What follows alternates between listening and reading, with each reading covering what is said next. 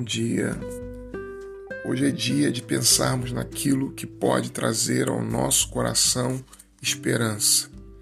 É dia de fazer a nossa mente encher-se das realidades espirituais que podem produzir em nós confiança. É dia de nós colocarmos dentro da gente amor, fé esperança. Deus é aquele que pode renovar a nossa mente e o nosso coração. Vale-nos ainda a palavra do profeta quando diz: Quero trazer à memória aquilo que me pode trazer esperança. Eis o que recordarei no meu coração e porque eu espero. Os favores do Senhor não terminaram, suas compaixões não se esgotaram elas se renovam todas as manhãs. Grande é a tua fidelidade. Eu digo: minha porção é o Senhor, eis porque nele espero. O Senhor é bom para aquele que nele confia, para aquele que o busca. E bom é esperar em silêncio a salvação do Senhor.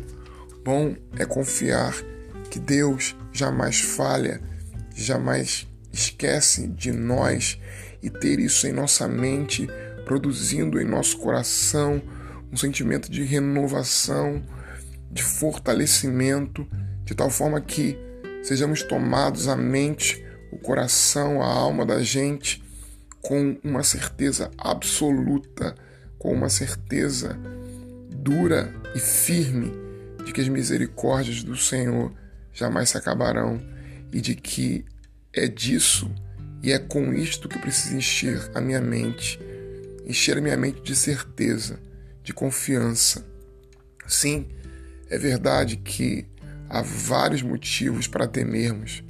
Sim, é verdade que o mundo está um caos. Sim, é verdade que há enfermidades que podem fazer-nos mal. Mas não é enchendo o nosso coração o tempo inteiro de uma paranoia de ficarmos o tempo inteiro alimentando a nossa alma com essas coisas que nos farão estar imunes a elas. Nós tomamos todos os cuidados que precisam ser tomados e a nossa mente, o nosso coração, nós enchemos de coisas que podem produzir em nós esperança. Enchemos o nosso coração de amor e não de ódio. Enchemos a nossa mente de fé e de esperança e não de incredulidade e de desistência, desesperança enchemos nosso coração de convicção de que Deus está no controle de todas as coisas e Ele guarda a nossa vida e Ele guarda a nossa alma. Bendito seja o Senhor.